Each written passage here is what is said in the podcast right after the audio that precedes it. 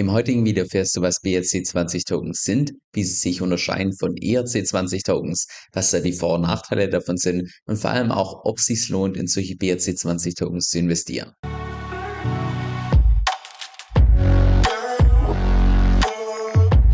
Also lass uns wie immer mal ganz vorne starten. Und zwar ist BRC20 ein experimenteller Tokenstandard. Also ein Tokenstandard genauso auch wie beispielsweise ERC20, nur dass das Ganze auf Bitcoin ist. Derzeit wird das Ganze auch unglaublich gehypt, auch wenn wir uns mal beispielsweise hier die Liste anschauen mit den BRC20 Tokens, was sie genau sind, was die besonders macht, kommen wir gleich noch drauf zu sprechen. Siehst du schon mal hier auf einen Blick, Total Market Cap schon so ungefähr 600 Millionen und zu dem Zeitpunkt, wo du das Video anschaust, in einem Tag oder zwei Tagen ungefähr, wird das wahrscheinlich nochmal deutlich höher sein. Und wie du auch hier schon sehen kannst, mit den ganzen Tokens sind alle noch relativ klein, das Ganze ist noch relativ neu, experimentell, aber das sind dann natürlich die ganzen Leute nicht, das Ganze mal auszuprobieren. Und das erklärt auch im Übrigen, warum derzeit die ganzen Transaktionen, also die Anzahl der Transaktionen bei Bitcoin absolut im Explodieren sind. Erst am Montag haben wir das letzte All-Time-High gesehen in der gesamten Geschichte von Bitcoin, dass die allermeisten Transaktionen stattgefunden haben mit, ich glaube, um die 682.000 Transaktionen, die in einem Tag stattgefunden haben.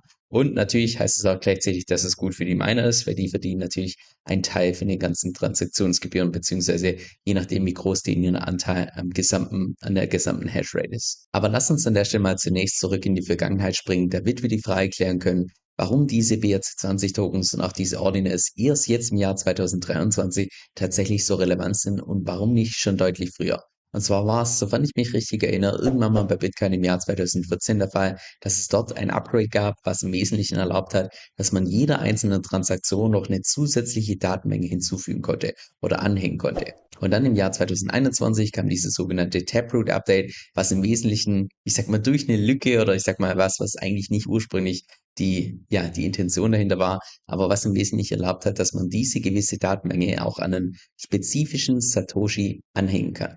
Und die Datenmenge, mit dem meine ich im Wesentlichen Texte, Bilder, Sounddateien und so weiter. Und das sind im Prinzip die sogenannten Ordinals, beziehungsweise die werden auch als Bitcoin NFTs bezeichnet, muss jetzt allerdings kein Bild sein. Es kann auch eine andere Datei sein, einfach nur Text oder beispielsweise eine Sounddatei oder ähnliches. Und das sind im Prinzip einfach nur spezifische einzelne Satoshis, die eine einzigartige Seriennummer haben. Wir haben auch schon Leute, die unterschiedlichsten Sachen jetzt auf Bitcoin auf die Blockchain gepackt, wie beispielsweise das hier.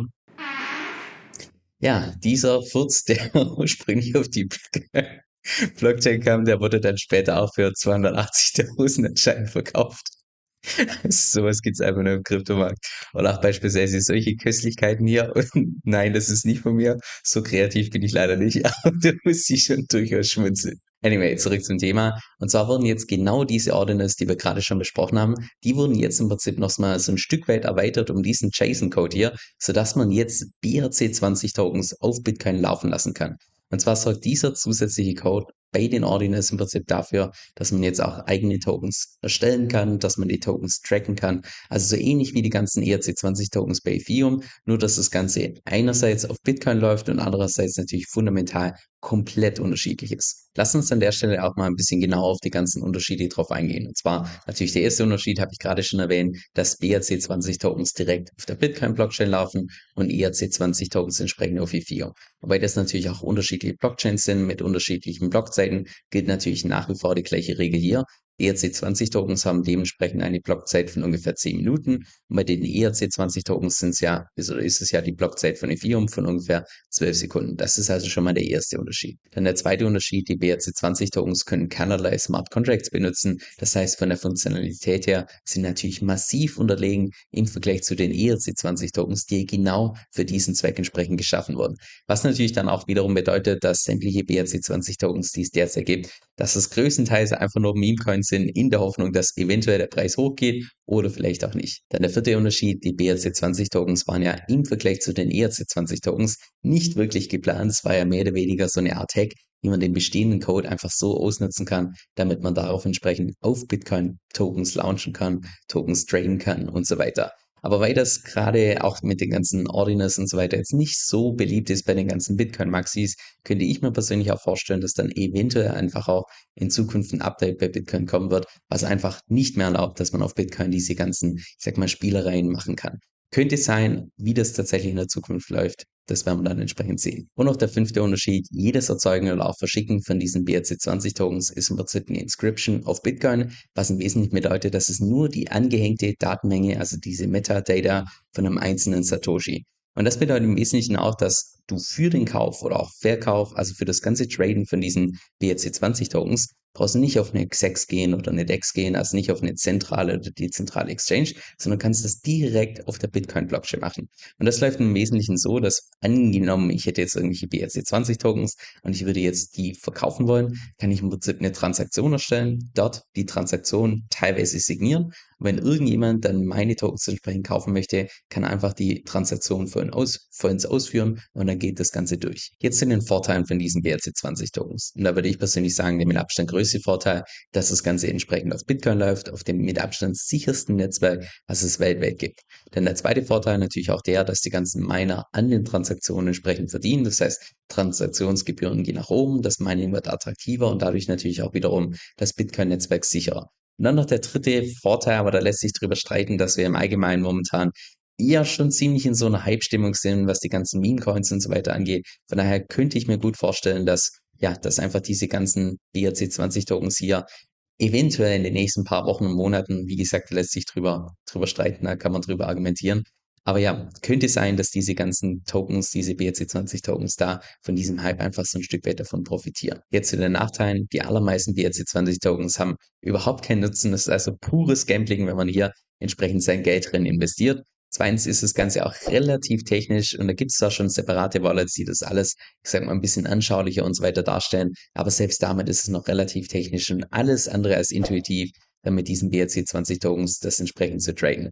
Und dann noch der dritte Nachteil, dass man eben die ganzen Transaktionsgebühren von Bitcoin hat. Und Bitcoin hat jetzt nicht unbedingt die geringsten Transaktionsgebühren, von daher muss man einfach bei jedem Trade, also muss man eben so eine Menge entsprechend traden, damit es die Gebühren entsprechend wert ist. Jetzt mein persönliches Fazit, auch wenn wahrscheinlich die allermeisten Bitcoin-Maxis nicht unbedingt so ein Fan sind für diese ganzen Ordinal-Geschichte und auch jetzt diesen BRC20 Tokens. Ich persönlich finde es cool, dass einfach mal wieder so ein bisschen sag mal, Leben auf Bitcoin kommt. Und dass selbst jemand wie ich, der, ja, wo es schon relativ lange her ist, dass ich mal ein Video zu Bitcoin, also nur zu Bitcoin gemacht habe, dass selbst ich einfach so neugierig bin, dass ich darüber ein Video mache. Also das finde ich schon mal einfach ein, ein positives Zeichen, sagen wir so. Jetzt, ob es sich lohnt, in solche BRC20-Tokens zu investieren, schwierig zu sagen. Ich persönlich, aber das ist jetzt nur meine subjektive Einschätzung, die kann auch komplett falsch sein. Ich persönlich kann mir gut vorstellen, dass einfach dieser ganze Hype, den wir momentan im Markt sehen, rein um, ja, um solche spekulativen Sachen, dass der jetzt einfach so ein Stück weit übergeht auf die BRC20 Tokens, weil es hat ja irgendwann mal vor ein paar Monaten angefangen mit den ganzen Ordinals, die gehypt wurden,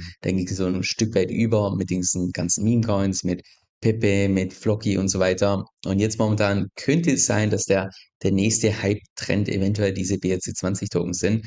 Ob es tatsächlich so ist, weiß keiner. Aber wenn du da tatsächlich Geld rein investieren möchtest, sei dir auf jeden Fall bewusst, dass sie keinerlei Nutzen haben, dass es ein pures Gambling ist. Also da mit größeren Mengen reinzugehen, ist aus meiner Sicht absolut fahrlässig seinem eigenen Kapital gegenüber. Und vor allem ist es ein Nullsummenspiel. Es gibt Leute, die gewinnen und es gibt Leute, die verlieren. Das heißt, wenn du da reingehst, dann stell möglichst sicher, dass du auch tatsächlich zu den Gewinnern gehörst, indem du entsprechende Strategie hast und nicht einfach ich sag mal, viel zu spät einsteigst und dann bis zum Ende durchholst, wenn der, wenn der Coin nichts mehr wert ist, sondern dass du dann ganz gezielt reingehst, ich sag mal, mit einem gewissen Einsatz, dann sagst, okay, ab diesem Wert nehme ich 50 Prozent raus, sodass ich mein Initial wieder draußen habe. Also einfach nicht, ich sag mal, kopflos an die ganze Sache rangehen. Ich persönlich werde das Ganze im Übrigen auch mal ausprobieren, allerdings nicht mit der Intention, dass ich damit irgendwie reich werde oder sonst was, sondern weil ich einfach denke, das ist wahrscheinlich gut investiertes Lehrgeld, weil ich persönlich auch in der Vergangenheit bisher relativ wenig mit der Bitcoin-Blockchain gemacht habe. Also ich meine, ja, die Standards mit Bitcoin kaufen, halten, verschicken und so weiter. Aber ich habe beispielsweise bisher noch relativ wenig Erfahrung mit diesen ganzen Inscriptions und so weiter.